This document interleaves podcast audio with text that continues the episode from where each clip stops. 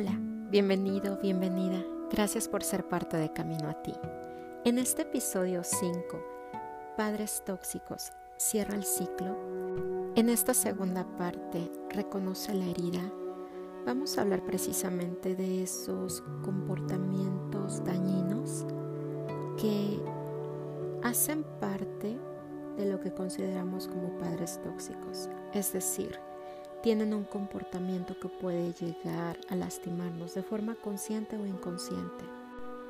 Un niño durante su infancia no tiene la conciencia para reconocer que la forma en que lo están educando, en que lo están tratando, está bien o está mal, pero internamente el termómetro emocional se activa y a partir de ahí empiezan a crearse heridas, lo que llamamos heridas de la infancia. Hay ocasiones en que un niño o niña durante su infancia no reciben el amor, seguridad y cuidados que requieren, sino otras conductas, un trato diferente que poco a poco va causando, como dije anteriormente, pequeñas heridas. Externamente pensamos que todas las familias son iguales y creemos que lo que vivimos durante nuestra infancia es normal que nuestras circunstancias son normales, pero como adultos vamos empezando a tomar conciencia, empezamos a ver esas piezas rotas, podríamos llamarla, y notamos que lo que estaba pasando o pasó durante nuestra infancia y lo que vivimos no era tan normal, no era una conducta sana. Y entonces empezamos a comprender por qué somos como somos, por qué actuamos como actuamos y entendemos el por qué creemos lo que creemos. Y bueno, ahorita te voy a compartir algunas de las cosas que anoté que quedan como secuelas de haber tenido una infancia traumática o cierto trauma en la infancia y bueno, primero me encantaría decirte que el tener una infancia y una vida difícil no nos justifica para dañar y hacerle la vida difícil a las demás personas, en especial a nuestros hijos. Por eso insisto en que al sanar nosotros estamos sanando las generaciones venideras y cortamos de tajo con esos patrones destructivos y dañinos que en este momento ya no nos sirven, ya no los necesitamos y no apoyan nuestro mayor bien ni la mejor versión de nosotros mismos. A continuación te voy a dar una lista de secuelas que llegan a quedar en una persona que tuvo una infancia difícil o bien lo denominado o catalogado como abuso físico, emocional y psicológico. La número uno es el síndrome postraumático. Ansiedad, desórdenes alimenticios, donde entra la anorexia, la bulimia, los comedores compulsivos, trastornos de apego, autosabotaje, problemas de autoestima, aceptación y valoración, imagen corporal distorsionada, les cuesta aceptar cumplidos, un dolor interno constante, depresión, enfermedades autoinmunes, amor condicionado, dificultad para poner límites, entre muchas, muchas otras cosas. Un trauma vivido durante la infancia deja secuelas como, para empezar, la negación. No, a mí no me pasó, no, mi infancia fue totalmente normal. No, no, yo tuve una infancia feliz.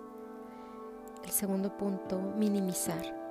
No, no era para tanto si nos pegaban, si pasaba esto, si pasaba aquello, pero no era para tanto. Haces chiquito algo que fue muy doloroso durante tu infancia. Otra de las cosas es el idealizar. Mientras más exposición hay, es decir, mientras más prolongado fue durante de la infancia el daño, mayor es la idealización que se hace del abusador, ah, porque así es como se le llama al abuso emocional y físico. También tenemos lo que es el síndrome de Estocolmo. Por ejemplo, ¿qué es lo que pasa?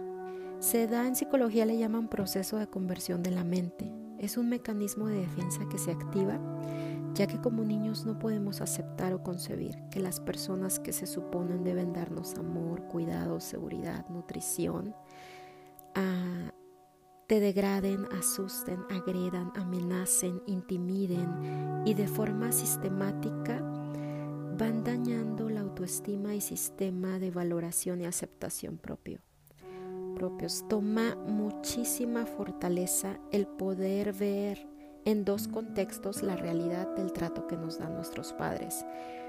Para un niño es, es muy complicado, no tiene las herramientas emocionales y mentales para identificar que sus padres, quienes son sus proveedores de amor incondicional, seguridad, etc., son también las personas que puedan causarle un daño.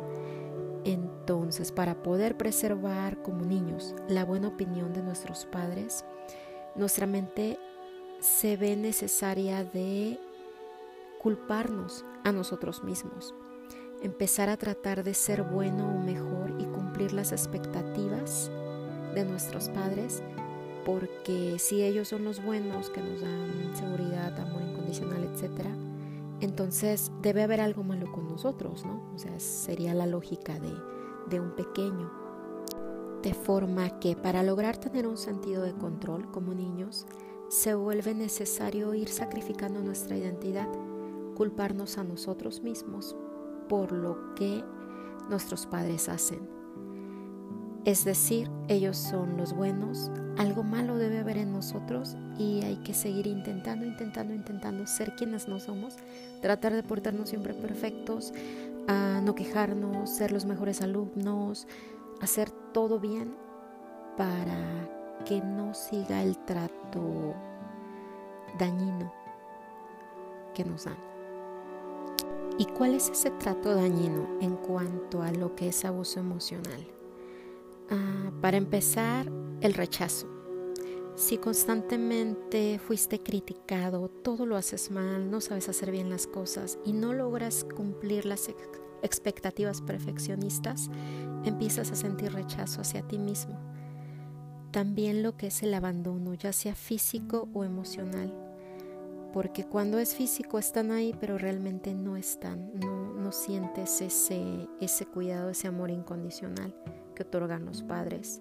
También el comportamiento pasivo-agresivo, cuando te dicen algo amablemente, pero la intención es herirte. Cuando tú estás feliz por algo y ellos te hacen algún comentario que da para abajo, que te hace sentir mal. Eso es una, un comportamiento pasivo-agresivo por medio de las palabras. Cuando te castigan constantemente, pero desde la parte de la manipulación, no haces lo que yo digo, no cumples mis expectativas y viene un castigo, pero un castigo exagerado para la edad de, de un pequeño.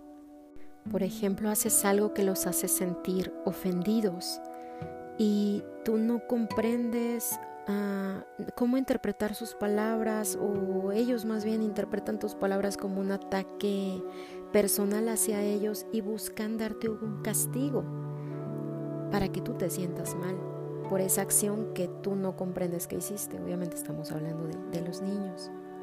Otro es la ley del hielo o Siberia emocional, que es el ignorarte. Haces, tienes un comportamiento que no les parece, no les gusta Así que durante un periodo de tiempo te ignoran como si no existieras. Y de repente un día te hablan como si nada hubiera pasado. Un niño no tiene la capacidad para comprender esto. Que sus cuidadores lo ignoren a una edad temprana, para ellos es, es algo muy fuerte. Y los psicólogos lo llaman maltrato emocional o abuso emocional. Y por último sería el eggshells, como lo llaman en inglés, caminar sobre cascarones. Es decir, estar en un estado de hipervigilancia, atento a que no vayas a hacer algo que pueda causarles su enojo, porque el enojo es una reacción extrema en ellos. A veces es sutil, pero duele de igual manera. También se da el amor condicionado, ellos te aman a su manera. Y cuando son padres invasivos controladores, tienen que tenerte siempre en la mira. Y bueno, Continuaremos en el siguiente episodio. Gracias.